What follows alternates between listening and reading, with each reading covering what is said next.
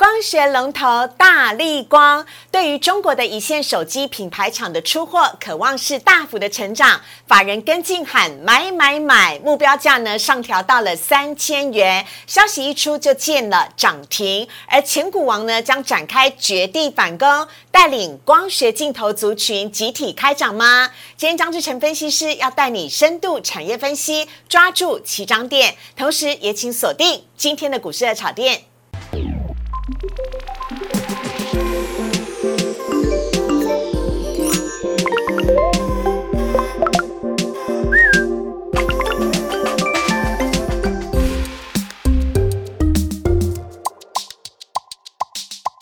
股市爱炒店标股在里面，大家好，我是主持人施伟。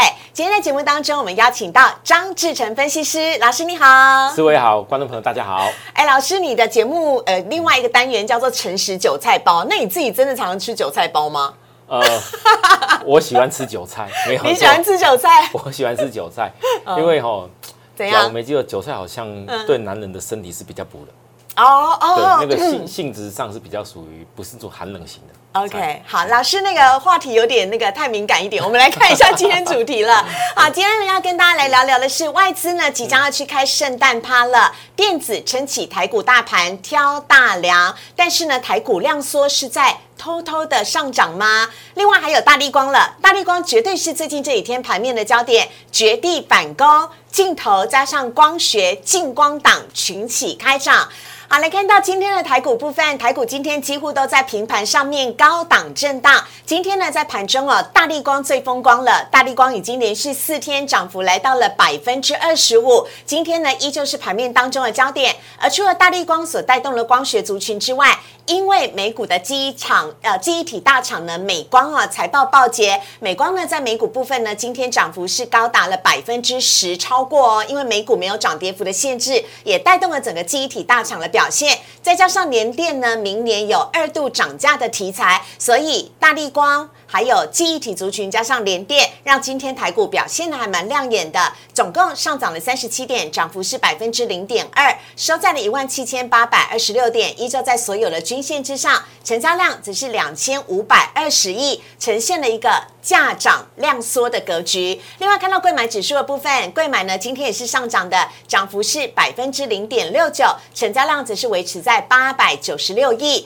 好，这边呢我们要看到大盘的线图，请教一下老师哦，老。师这个大盘呢，五日线跟十日线已经呈现了一个黄金交叉，而且你发现五日线、十日线跟月线呢，几乎已经越来越靠近，越来越靠近，有点均线纠结，甚至是有点嗯。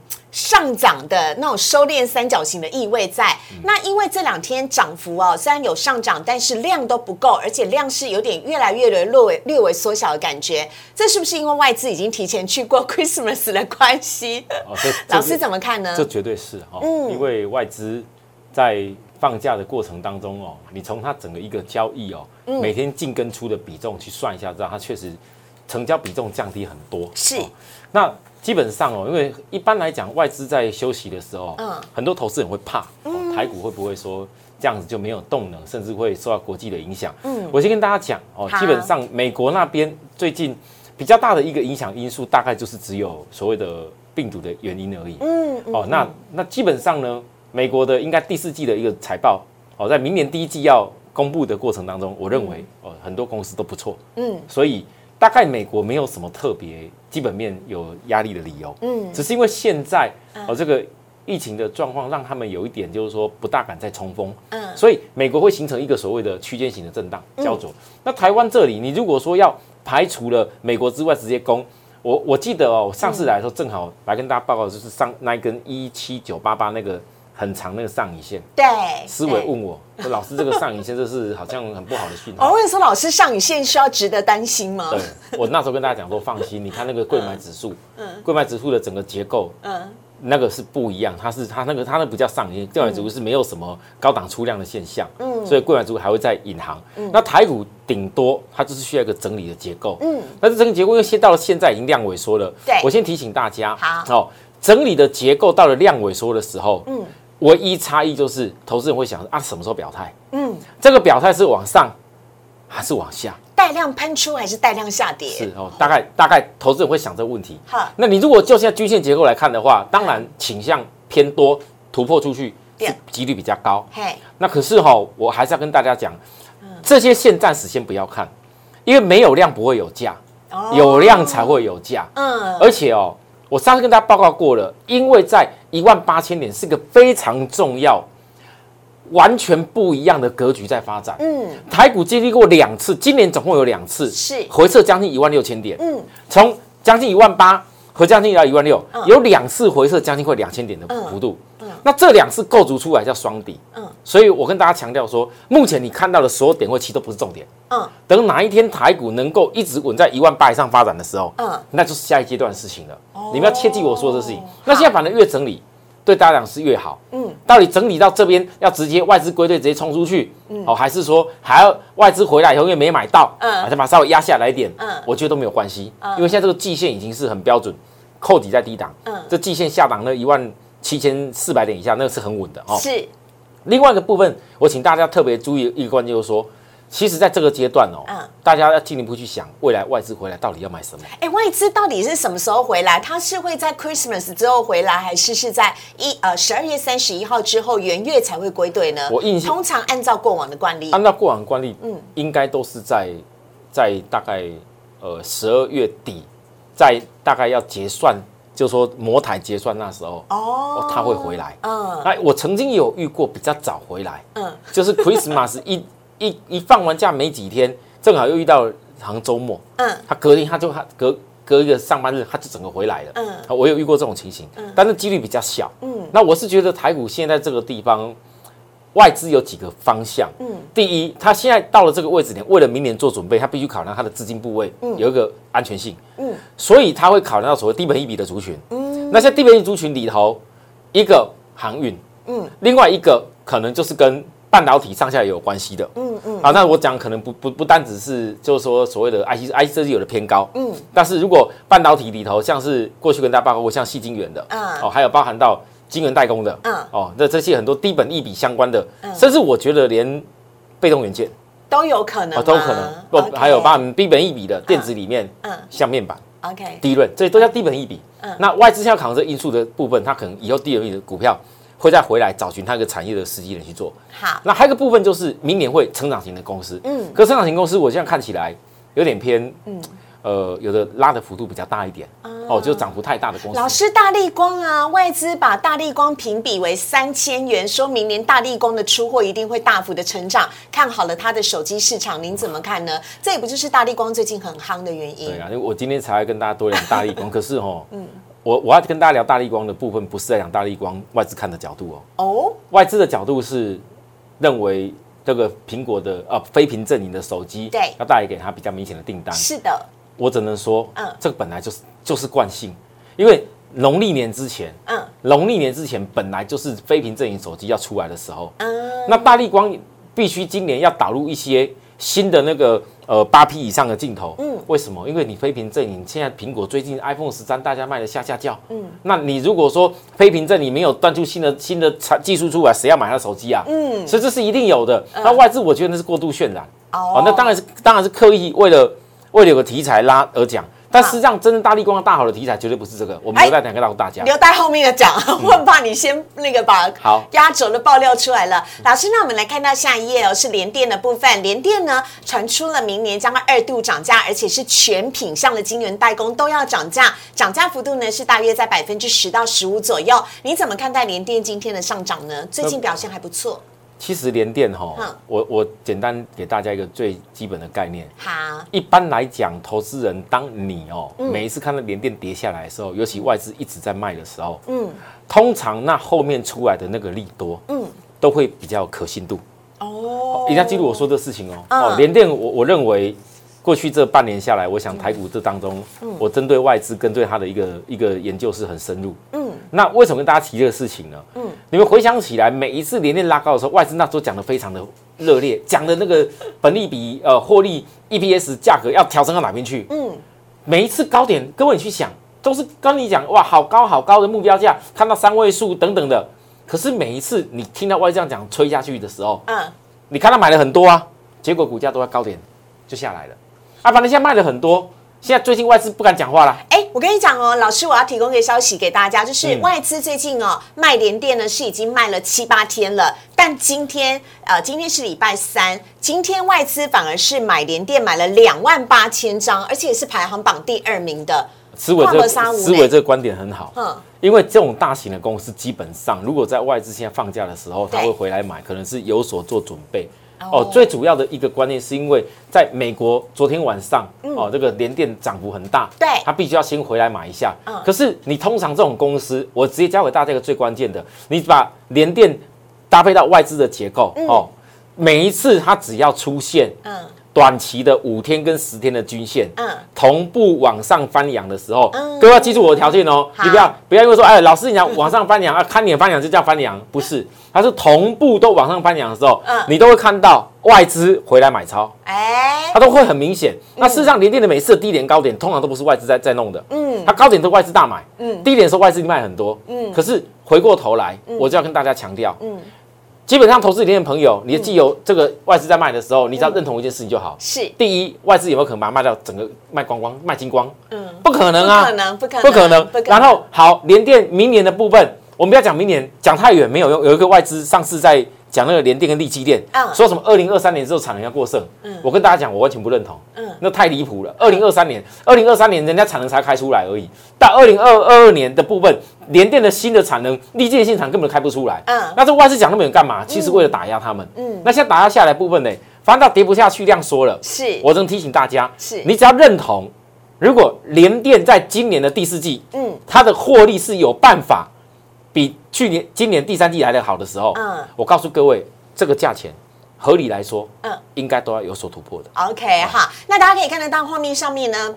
呃，年电的五日均线呢，已经快要往上扬了，但十日均线还要有待再努力一下，请大家来一起来观察啊、好，下面呢看到贵买指数的部分呢，今天也是上涨的，涨幅是百分之呃零点六九，提供给大家来做参考。接下来呢，我们来看到下一页的部分是三大法人买卖超了，今天呢三大法人合计是买超了二十七亿，外资真的去过 Christmas 了耶，因为买超只有买超十七亿，但投信呢也是持续买超，买超了十七亿，提供给大家来做参考。外资买些什么呢？来看到外资今天买了开发金、联电、新兴、经济以及兆丰金。就像刚刚老师所讲的，联电呢外资是买超了两万八千张，卖呢只是卖了中钢、联强、中红、红海以及域名，很有趣哦。外资这边卖的下一张我们看到的是投信通通买了，而且是昨天、今天都买。投信呢买了中钢、联强、中红、域名跟亚尼，完全的土洋对坐。卖只是卖了开发金、福茂、友达、金城银跟润泰全。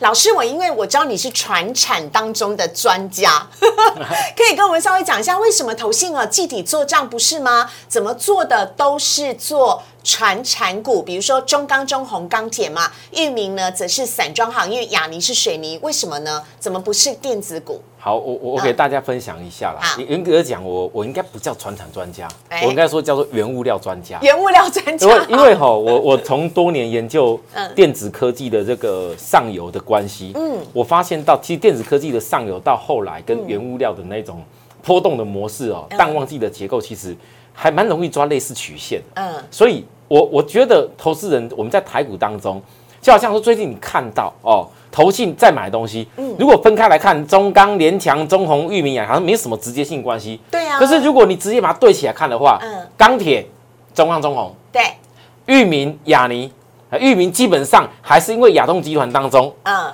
为了亚尼，以前是为了亚尼，然后是专门有在载运水泥的嗯。的散装航运，嗯，这样总共讲起来，钢铁跟水泥叫做什么东西？建筑？是建筑是一块，但实际上就是原物料啦。哦。哦，各位，这是原物料。哦，所以我在我的概念是这样子，我觉得投信这次买超，而且是连续，假如没记错，中钢连续买了好几天。，对三天至少有，刚刚思伟讲说都看了什么长得好像一样，其实我已经连续两年看都一样。哎呦，玉米怎么每天都买一七千多张啊？对呀、啊，怎么中钢每天都买差不多这样的为什么张数啊？老师？我刚开始我也是在思考这个问题，后来哦，我也确实有去了解一下嗯这个部分。我认为投信，嗯嗯，它现在在为明年的第一季做准备。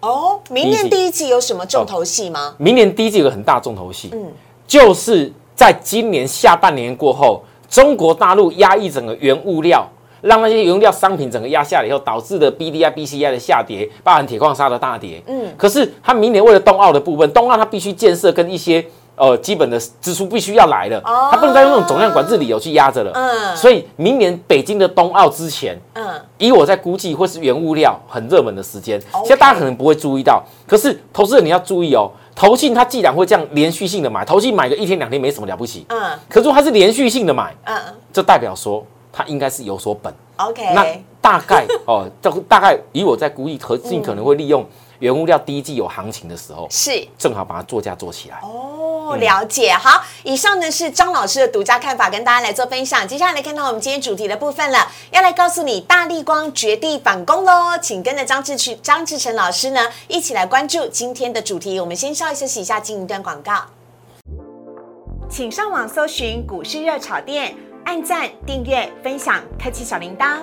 哪些股票会涨？哪些股票会跌？独家标股在哪里？股市热炒店告诉你。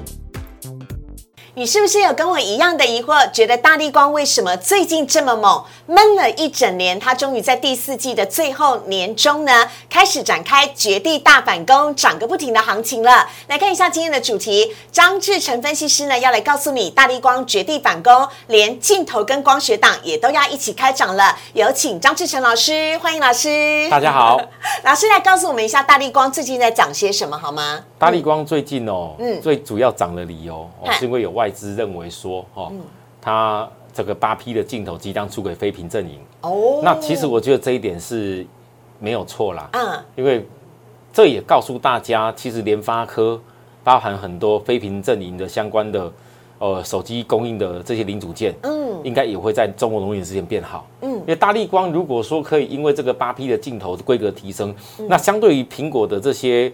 呃呃，果粉呐，对，可能对对两又就有竞争力了。嗯，那可是我必须告诉大家，因为这个这个关键是在于大力光为什么突然间涨那么强，是因为它之前跌太多。哦，它是之前真的跌太多。老师跟我讲说，大力光最最最风光的时候是二零一七年，那个时候的股价比现在的犀利股王 KY 还要来得高哦。那时候股价二零一七年八月它涨到了六千零七十五。那时候货真价实的股王，那时候的时空背景就是苹果正要走向多镜头的时代。嗯，那大力光预期哦，苹果这个多镜头的时代，嗯，股价被外资看得特别好，当然也作价上去。那我跟大家强调就是说，其实，在几年前、在两年前那边，大力光为了要想要盖厂，嗯，哦，想要就是说有。多一些产能，嗯，大家那那时候在台中那些一些地啊闹得沸沸，大家公司喊啊没地没地啊，嗯，那我们我们的政府一直想办法帮他找地啊，结果嘞，真的厂盖好了，结果嘞，嗯，哎，整个什么该设定的也都也都 OK 了，嗯，可是很不幸的，嗯，反而因为智慧型手机已经过度发展，嗯，尤其又搭配到苹果，嗯，哦，扶植第二供应商，嗯，扶植了玉金光，嗯，要扶植了中国大陆舜宇光学等等的，嗯，导致大力光。它的镜头的单价，以前它可以维持一个很高的单价，对，因为良率很够，嗯，所以它几乎没有竞争者，嗯，结果后来就会这样子开始从神坛滑落下来，六千多块跌到现在，对，跌到现在。可是我必须告诉大家，嗯，假设说它本来的产能还在，嗯，那现在当然听起来好像外资讲这个理由，非苹果阵营的部分带给他一些新的这个八 P 镜头订单有一些效果，嗯，我觉得。这并不足以说明大力光，嗯，可能长期我们未来看它有机会大转变的一个重点。所以您看它是看在，我看在所谓的车用镜头。车用，所以就为什么的画面上面呢有看到这个车子的部分，也要跟大家来聊一下有关光学镜头、车用镜头的成长，超级惊人。老师是啊，哦，因为因为我我我我认为啦，以现在玉金光，嗯，还有包含对岸的这些光学镜头厂商，嗯，逐步性的哦。可以在苹果供应链占有一席之地了。对，我只能提醒大家，如果大力光这次的上涨真的是像外资讲的架构在手机镜头的话，很抱歉，我绝对不可能给他太好的评价。嗯，因为终究还是遇到其他的厂商跟他做一样的类似的东西，而且那个产能规模，人家随时都包得起来。对。可是如果讲到以后大力光，因为大力光过去这一两年，他做个很重要的事情，嗯，他把本来跟他一直在一直他要告的那个先进光，嗯。不止跟他和解，嗯，和解了以后，竟然还入股先进光，成为第一大股东，超强的。哦，这个就比较特别的地方，从敌人变朋友，对，从敌人变朋友，说的真好，嗯。可是你们要想个问题，其实如果以大力光的角度来说的话，因为先进光以前主要专门做的都是跟车用镜头而已，嗯，它根本不需要跟大力光有任何的那个连接性呐，嗯，啊，确实先进光因为可能有一些之前去挖角到人家大力光的人，嗯，所以才导致这个事情，嗯，但是我相信大力光一定也是看到所谓的车用的市场，嗯，不然他不会愿意跟先进光。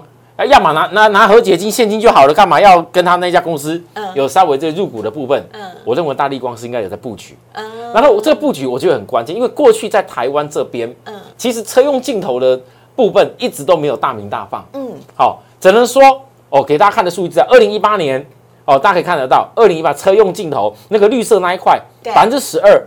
好，大概占了两百六十三亿美金。是，那未来预估到二零二五年，这是一个研究机构预估的。嗯，好，大概到四百四十五亿的美金。你看到大概二零二五年增长百分之十七。对，好，那手机的部分会减少。嗯，可是我必须跟大家说，是，我认为这个预估有个缺陷。嗯，这缺陷是它并没有算入。假设，嗯，现在，嗯，马斯克，嗯，的低轨卫星，嗯，包含到美国全力的加速做所谓五 G 的毫米波，是，包含电动车等科技车的概念。对。我的看法是，有可能在拜登政府大力推动美国这个所谓的电动车的过程当中，嗯，这光学镜头的车用部分，嗯，应该比重应该拉升到超过两成以上，哦，整个市场规模哦，那这种市场规模，它就显现出一个很大的效应。我们再看下一个，好，下一页我们要看到是车用镜头的商机无限，嗯，车用镜头的商机哦，嗯。大家看了一下，好，现在 ADS 系统零组件，嗯，里头有光学镜头、演算法、毫米呃微微波、光学雷达等等的，嗯，好，那还有包含车载镜头的部分，就是以前大家最熟悉的，可能有倒车摄影，对，然后还有前面摄影，哈，然后呢，车载镜头现在有的又能够发展到那个那个那个叫叫做什么，两个耳朵那个那个那个那个车子那个叫什么？啊，你说后后照镜对，那，欧迪，所以如果前前视、后视、侧视、内置各个镜头。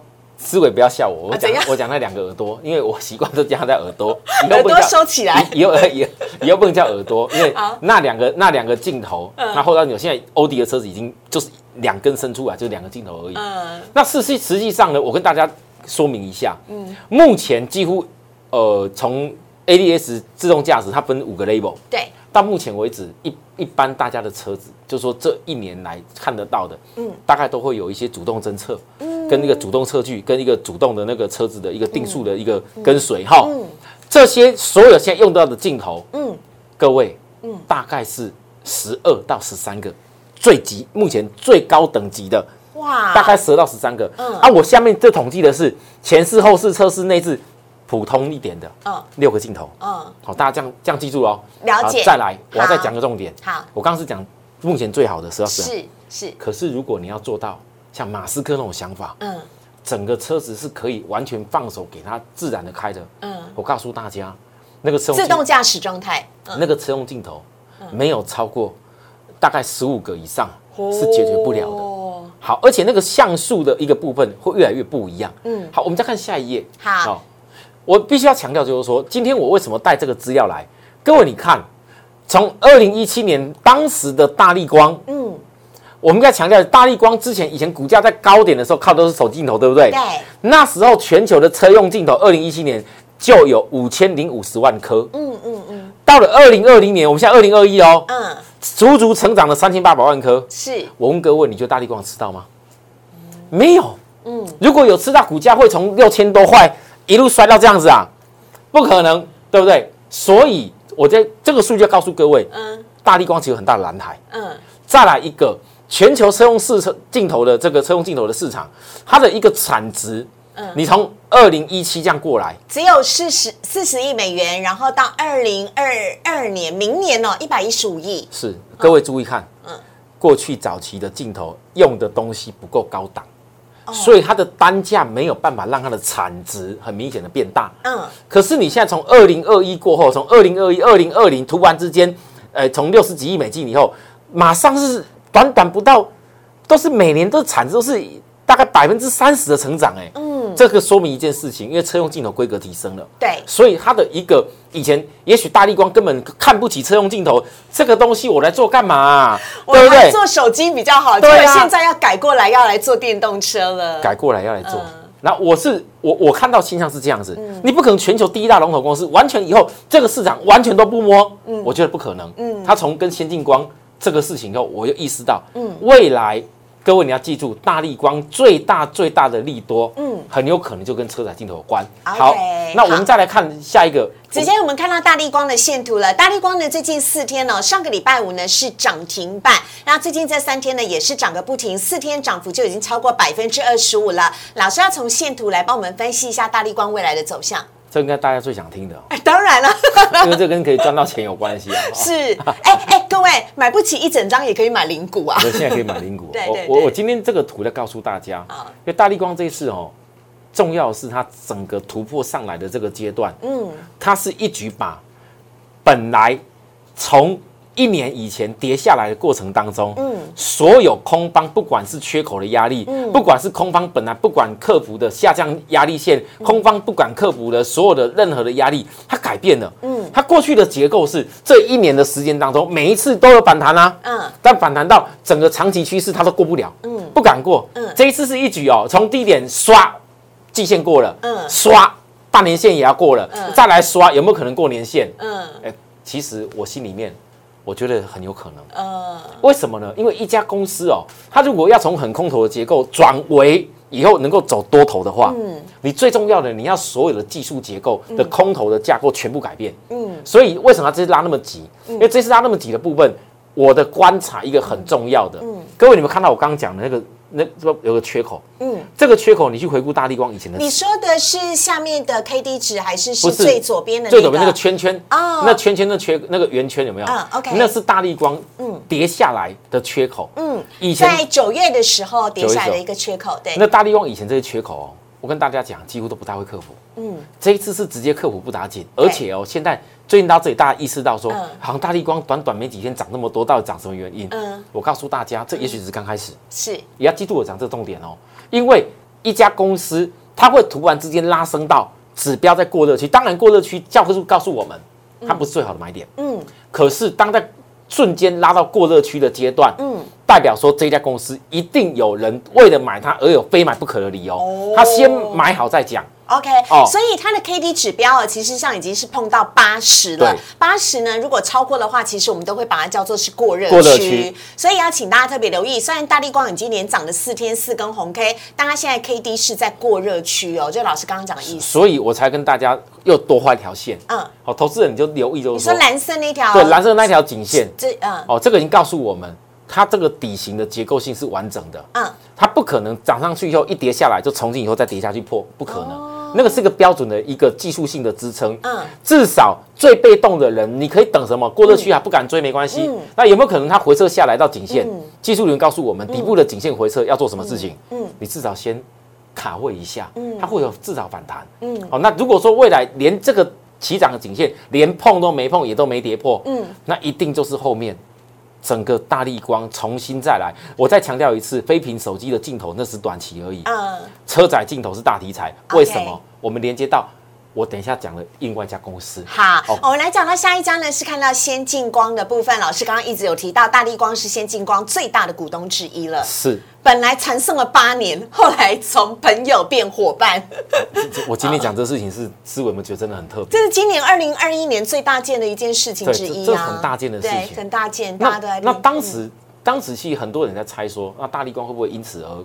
快速的跨入车用镜头，嗯，我告诉大家，大力光确实有跨入车用，嗯，但是它只有出过特斯拉某些镜头而已，嗯，现在呢，如果今天单纯大力光只是为了像外资讲的非屏阵营带起的话，嗯，我问各位，你觉得今天先进光，嗯，EPS 哦，我先讲还没有获利哦，嗯，它还没有获利，可是大力光是它的大股东，好，还没有获利的公司为什么会走出这种在周黑线的结构已经快要左肩头部右肩，只要站稳了以后。这是很标准的头肩底耶。哎，所以老师帮大家画的那个，就是呃三个微笑线的那个部分，其实是头肩底的一个形。头肩底的形态。只要它完全完成的话，大家记得头肩底是一个非常明显的反反弹。是应该说是一个非常明显的多方能够涨一段的讯号。好，大家一定要记住我说，因为头肩底的结构，它经得做突破。嗯。可突破以后呢，没有完全的给站住。嗯。那这个最重要的概念是。我再教给大家一个小秘诀。好，事实上，一家公司如果说在出现技术形态突破的时候，嗯周 K 的结构是连续三红的话，嗯，请注意哦，现在还今天才礼拜几？今天是礼拜，哦，对，我们看的是周 K 线哦，对，周今 K 天线，今天是礼拜三。对，哦，我录影今天是礼拜三对。如果你看到周末最后先进光周 K 线本周依然是可以收红，嗯而且是已经有突破周 K 线的这个头肩底，嗯我告诉大家，嗯这后面一定有戏了。哦，所以为什么要强调这件事？情？因为技术上告诉我，我以前的经验是，你不会一家公司莫名其妙的还没有什么获利，而且车载镜头也还没有什么大题材，大力光纤人家在讲的还是在于飞屏镜见证你的镜头，嗯，到底是为什么原因？同时之间，大力光集团同同步来，所以我已经提早告诉他很多的好很多的先进的内容。而且先进光的 K D 值现在还在五十而已，还算是有空间了哈。呃，我我本来以为想说，思维要问我说，老师这五十代表什么意思？没有啦这个 五这个50来，我我告诉大家嗯，通常哦，如果一家公司它是在中段出现 K D 值。中间值往上攻击出量的话，嗯。通常那一种走势都会比较彪。哦。哦，我这样提啊，就是说这种公司你只能够，那本身股本不大，对。哦，我并不会特别建议大家这个事情，对。但是你可以考量说搭配大力光，嗯。哦，同步去运作，好。好，那给大家参考。好，下一堂呃，下一个我们要看到是金相光的部分。好，金相光的部分哦，嗯。原则上哦，我还要提醒大家一件事情，嗯，刚我们讲那么多车用镜头未来的一个一个成长量，是，可投资人你们想过问题？嗯以前早期车用镜头，嗯。大部分用的东西，嗯。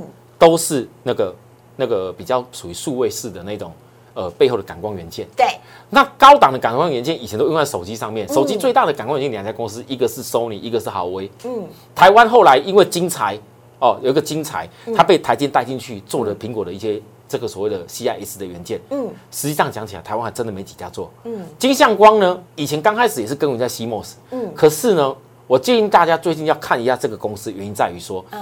因为如果金相光在 AEC Q 一百的车规的封装产品已经推出去了，嗯。因为它之前最早今年提供唯一跨入车用的第一个出货，就给日系的一线车厂。嗯。在这行车记录器，其实记录器没什么了不起啊。要我单从这个题材，当时也有拉一段啊，我觉得那一点没有用。嗯。可是呢，现在如果 AEC Q 一百的这种标准的车规规格的东西推出的话，嗯我要提醒大家嗯，这家公司因为目前还在盘底啦，对，但有没有可能盘底以后开始带起什么题材？嗯。我看到的是，如果镜头的公司大家可以认同，嗯。那么台湾相关镜头厂商、车用的镜头厂商，大家以后跨入这么多，嗯。可是实际上我刚帮大家算了一下，嗯，镜头必要用的 CIS 高阶的 CIS 的厂商很很少。好，老师快点告诉我们一下，您画的那一条颈线，还有呃下面的两个圈圈什么意思？那两圈就告诉大家，一个圈圈画一个一个量，量那个量是告诉各位，那个量。当时是有人买着，本来想要突破，嗯但是没有突破。可是如果再一次拉起来，嗯那个大量的压力点，如果他都不考虑就直接冲过去的话嗯，那个颈线就会形成所谓的双三三底了。哦，那因为搭配到这次技术指标翻起来部分，我认为可以参考看看好有没有机会形成一个多重底的结构的突破啊。好，我们在今天节目当中呢，邀请到张志成老师跟大家呢聊聊有关于光学镜头为什么最近这么的夯啊，也非常的谢谢张老师，谢谢谢谢。好，接下来呢来看到网友提问的部分，我们加快一下速度了。首先，先来看到第一题，一样是光磊的集团光捷哦，一直都有投信在买，那是不是比较会喷？为什么大家反而都是去买光磊呢？我们先来看一下光捷的部分。嗯好，光光捷的部分呢，其实投信一直有在买哦。嗯我我我认为是因为他可能看到一些一些就是说薄膜电阻的部分，嗯哦，在它的市场有主导性啊。是，那它这家公司因为股本本身不是很大，嗯所以相对来讲，投信下去买了以后，有一点是投洗下去了哈、嗯。不做也不行。我建议各位，就是说，毕竟已经到了快季底，嗯。如果光捷到了季底，又到了一月初这边，投信没有大幅性出场的话，应该还有继续。就是投资它的一个角度，可是因为近期股价确实拉的角度也比较尖了，嗯。我反而会建议投资人就是说，在这里如果没有经过一个横向的盘底盘整时间的话，呃，可能比较不适合硬要买下去。OK 哦，那那另外一部分光磊，光磊光磊因为本身它的量哦是比较大一点，嗯。那投信没有进去，我我觉得是因为投信可能在买的一个规定上面有一个，就是说你必须要有个获利能力，嗯。那光磊是讲究的是转型，是，那这转型又跟第三半导体题材比较有关，对。我觉得这部分应该是来自于嗯，有人刻意的一个预先题材的拉抬啦。好，最新消息跟大家分享一下，光磊呢即将改名叫台亚半导体，十二月二十七号新股就会上市交易了。而今天呢，礼拜三在台股的盘后呢，他们开完董事会，表示呢即将转投资公司成立基亚半导体，到时候日亚。台亚，也就是前身是光磊的台亚，再加上基亚，这三家公司呢将会合组成国内第三大半导体产业的黄金阵容。这是今天的台股收盘之后最新的消息，提供给您。我们看到下一页的部分，利基电，利基电降频，外资还一直吃，这什么操作啊？好，老师来看一下利基电，因为利利基电哦，它毕竟上市没多久，那因为之前哦外资在新贵的时候虽然都有买，可是买的量哦不会大。各位可以看到外资现在总持股的二十二万张，对，以利基电股本来讲，这占的比重大概百分之六左右，百分之六而已。一个一个晶圆代工，全球赫赫有名，也在排行在算是有水准的公司。这种市值，我只能提醒大家，现在外资慢慢的吃，恭喜各位，嗯，代表它还没有急迫到为了因应符合，可能以后纳入 MSCI 的这个权重股或等等之类的，它慢慢的吃，可能代表说它。大家还有机会跟着他一块去看啊！嗯，可当他哪一天你看他权重已经越拉越高的时候，嗯，以我过去的经验，嗯，通常这种大型全资股一旦它的外资持股比重超过百分之十的时候，嗯，哦，那个格局都不一样了哦，大家可以参考一下。那这个这段里里头。只要你保持看到外资一直默默吃，其实代表这家公司它外资也认同它有一个实实际的获利能力啦。哦，OK 好，最后一题要来看到的是友达，最近这几天都是开高走低，今天也是由红翻黑，最后一盘还杀最低。老师您怎么看呢？来看到友达的部分，哎，友达哈，最近这样子一个角度上来讲的话，却也涨到。大家看那个那个又是那个黑黑黑棒那个位置，嗯，大红 K 涨停以后，又一个黑黑棒整个量缩起来，对，其实从大红 K 那一天涨停过后，那个量就已经萎缩掉，哦，这个叫做高档有出现量追不上价的背离，哦，那因为这种公司板只是外资比较在进出比较多，现在外资又放假，对，我建议大家哦，如果外资放假这段期间当中呢，因为我刚跟大家一开始报告过了，明年比较属于今年低本一笔的股票，明年外资还是会纳入追踪，OK，那这时候其实有达。一整个上升趋势很简单，嗯，你只要到了月均线，嗯，有接近，嗯，有跌破都没有关系，嗯，只要未来的月均线没有形成下弯，嗯，哦，其实这个有达。都不会形成一个下压的趋势。嗯，唯一有就是说，要记住月均在上扬的时候，你可以沿阶段慢慢慢做。可是切记，因为做股票这种公司有时候外资翻脸也很快。嗯，你最好的方法就是万一出现月均线下弯的时候，嗯，记得要懂得哦设停损点应该就可以了。好，以上呢是我们今天的内容啊。我们今天在节目当中要请到张志成老师了。如果你喜欢张老师的话呢，非常你可以加，非常欢迎你可以加入荧幕上面老师的 Line 跟 Telegram。老师呢不仅对原物料有相当多的了解，而且光学镜头老师也研究了很多哦，非常欢迎您可以加入老师的 Light 跟 Telegram，跟他有更多的交流跟互动。同时，如果你喜欢股市的炒店的话，周一到周五的晚上九点半，我们都在 YouTube 首播，请大家帮我们订阅、按赞、分享以及开启小铃铛。我们也非常的谢谢张志成老师，谢谢大家。今天老师生日，生日快乐！谢谢谢谢，拜 拜拜拜。